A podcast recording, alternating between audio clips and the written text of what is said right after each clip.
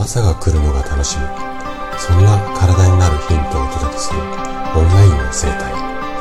大人の健康学。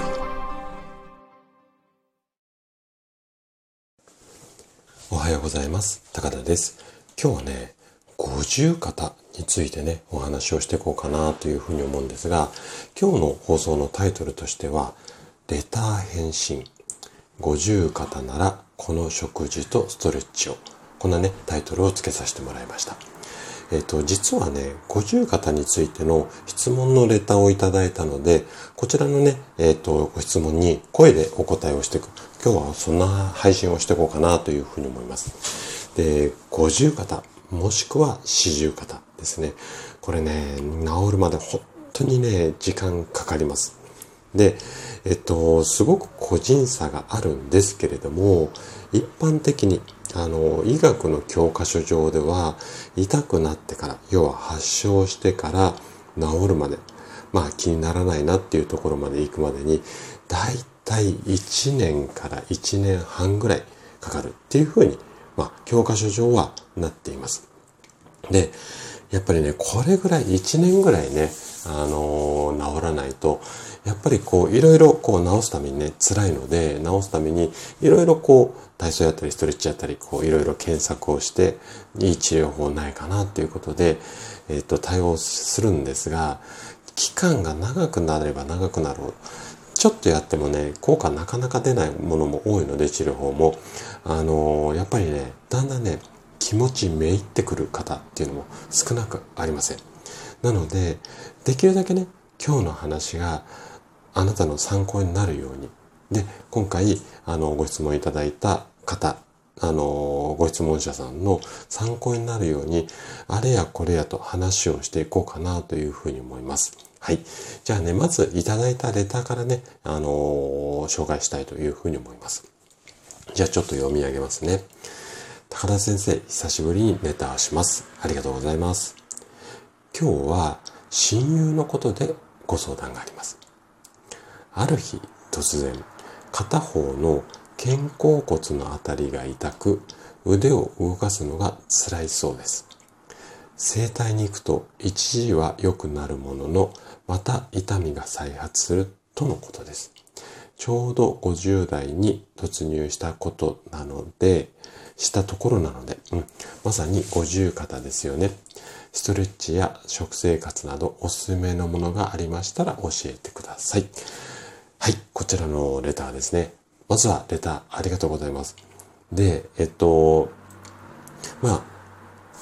いただいたレターの内容から想像するに、まあ、五十肩も疑わしいところではあるんですが、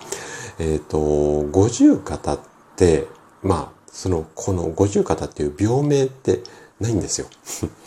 あの、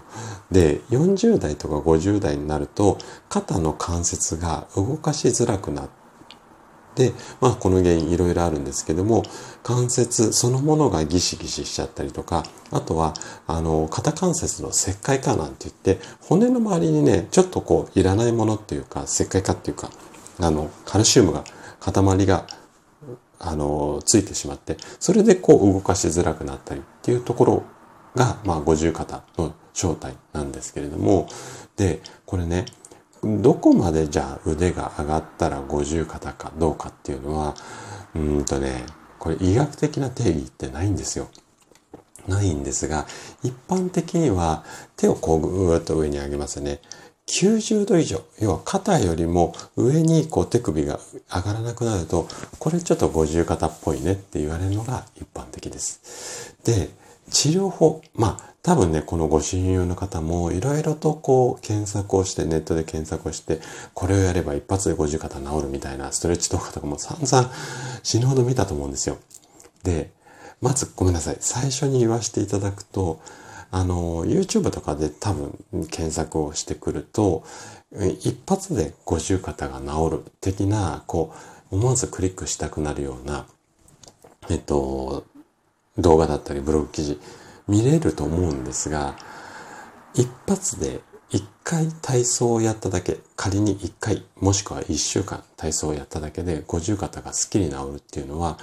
まずありません。はい。これはもう断言します。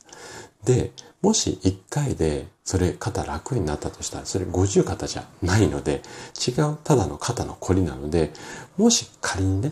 50肩って言われるような定義に当てはまる、そういうようなお体の状態だったら、まず1回で治すっていうことをちょっと脇に置いときましょう。はい。その上で今日のお話っていうのを聞いていただけるといいかなというふうに思います。で、今回ご質問のレターには、えっ、ー、と、食生活とか、あとはストレッチでおすすめのものがありましたらっていうことなので、まあ、治療法いろいろあるんですが、これ治療法全部紹介すると多分1時間ぐらいのすごい動画になっあ、動画じゃないごめんなさい。すごい、あのー、番組になってしまうと思うので、ストレッチと食生活、ここにね、あのー、フォーカスして今日はね、お話をしていこうかなというふうに思います。じゃあ、そもそもね、ちょっと今お話ししたところと、ちょっと被るところがあるんですが、簡単にね、五十肩とはっていうところをね、もう一度ね、復習のためにお話をしていきます。で、医学的には五十肩とは、年齢を重ねたことによって、肩が痛くなって動かしにくくなる状態。まあ、平たく言うと、こういったことを五十肩っていうふうに一般的には言われてます。で、特に肩をこう上に上げる動作だとか、肩っていうかね、手を上に上げる動作っていうのかな。あと手を後ろに回す動作がしづらくなります。なので、女性であれば下着をつけたりとか、髪の毛を洗ったり、あとは男性だったらシャツを着るとき、まあ女性もシャツ着ると思うんですが、こういった着替えの時にしんどくなりますよっていうことですよね。ただね、あのー、これは安心してもらいたいんですが、えっと、基本的には、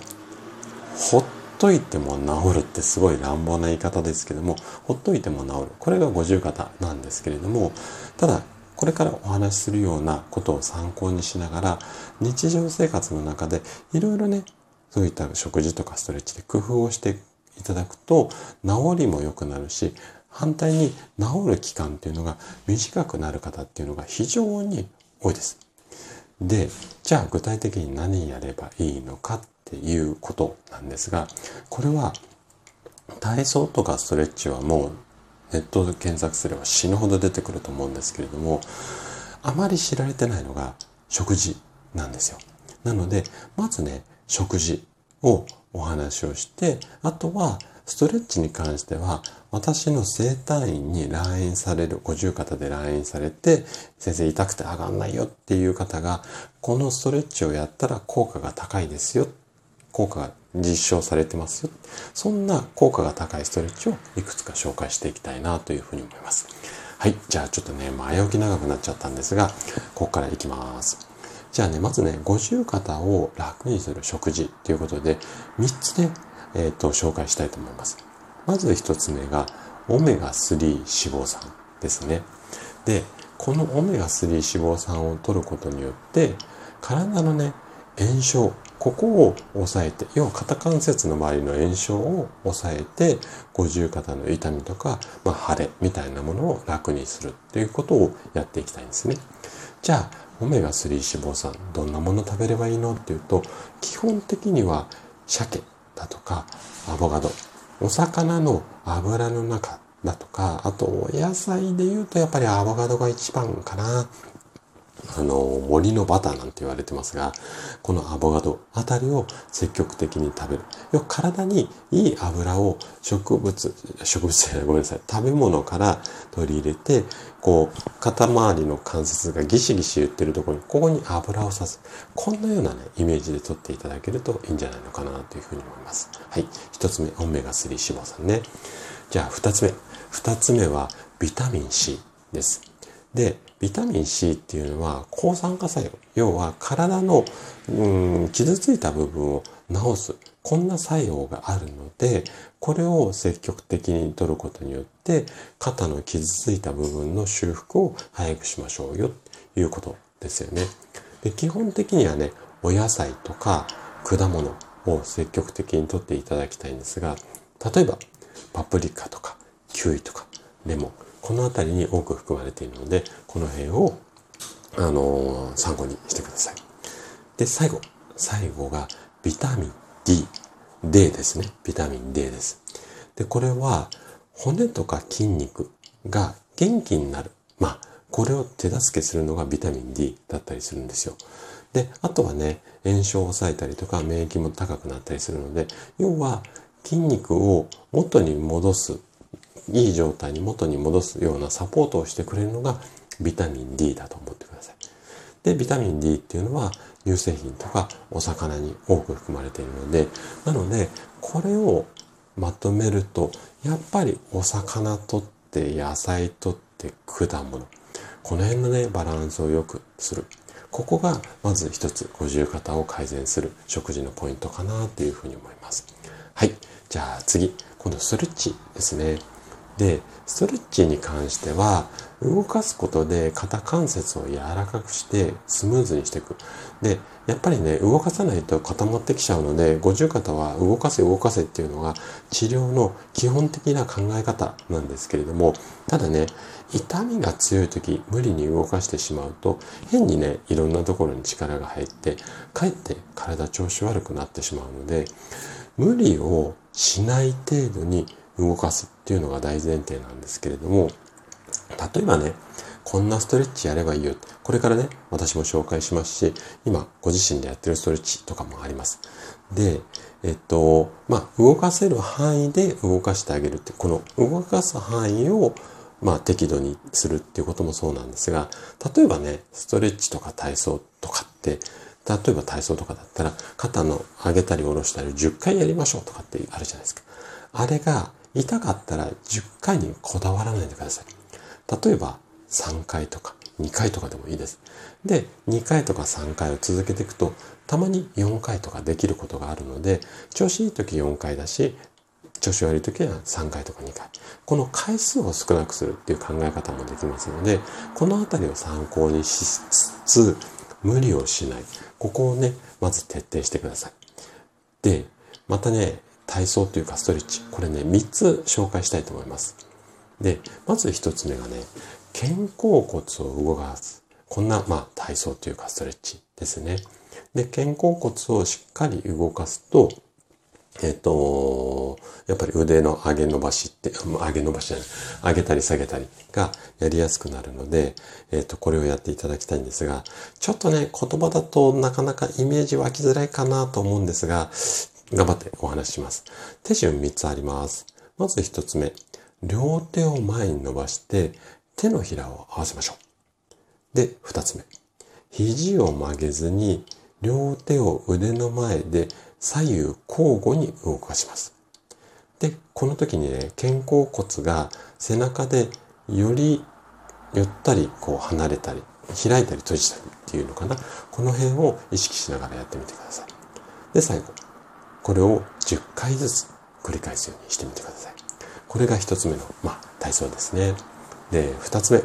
2つ目は腕を回す。こんな体操になります。また手順3つです。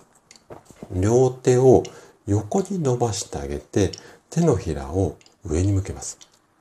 で、肘を曲げずに、両手を前後に交互に回します。この時に肩甲骨が円を描くようにぐるぐる回すようにしてください。で、これも10回繰り返します。はい。最後、3つ目。これがね、多分一番やりやすいと思います。肩を傾ける。こんなね、えっ、ー、と、体操です。で、これはね、手順ね、5つあるんですけれども、まず1つ目。顔を正面に向けたまま、右耳を右肩に近づけます。要は首をかじげる感じですよね。この時に左肩は下げたままにしてください。上がってっちゃうと伸びないので。はい。2番目が左手で頭の右側にを押さえて、さらに右耳を右肩に近づけていきます。で、この時に首とか肩の左側に伸びがある。こう筋肉、首の筋肉が伸びてるなっていうのを感じてください。で、3つ目。10秒間キープした後、元の位置に戻します。で、4つ目。今度は反対側ですね。同じような動作で左耳を左肩に近づけていきます。で、これを左右3回ずつ繰り返すようにしてみてください。多分ね、この3番が一番楽だと思います。1番と2番の体操はそもそも腕が上がんないよっていう時にはしんどい可能性が高いので、なので、まあ3番からやっていくといいんじゃないのかなというふうに思います。で、ここまでが食事と体操です。で、これ以外にもね、日常生活でちょっとね、二つ意識してもらいたいことがあるんですが、重い荷物を持つときには両手で持つようにしましょう。あとは長時間同じ姿勢を取らないようにしましょう。この二つはあの日常生活の中で意識してください。で、五十肩って本当にね、慢性的な症状で、さっきと同じことを何度も言いますが、一回のストレッチなので改善は絶対しません。なので、今日お話ししたような体操だとかお食事をコツコツ続けることで、だんだん症状が楽になってくると思います。で、このあたりをコツコツ続けても症状強く残ってしまったり、なかなか改善しない場合は、やっぱりね、今のお話しした内容っていうのは一般的なあの内容なので、あなたに合った治療スタイルっていうと、もうちょっとね、根掘り葉掘り、問診をした上で、状況に合わせた、まあ、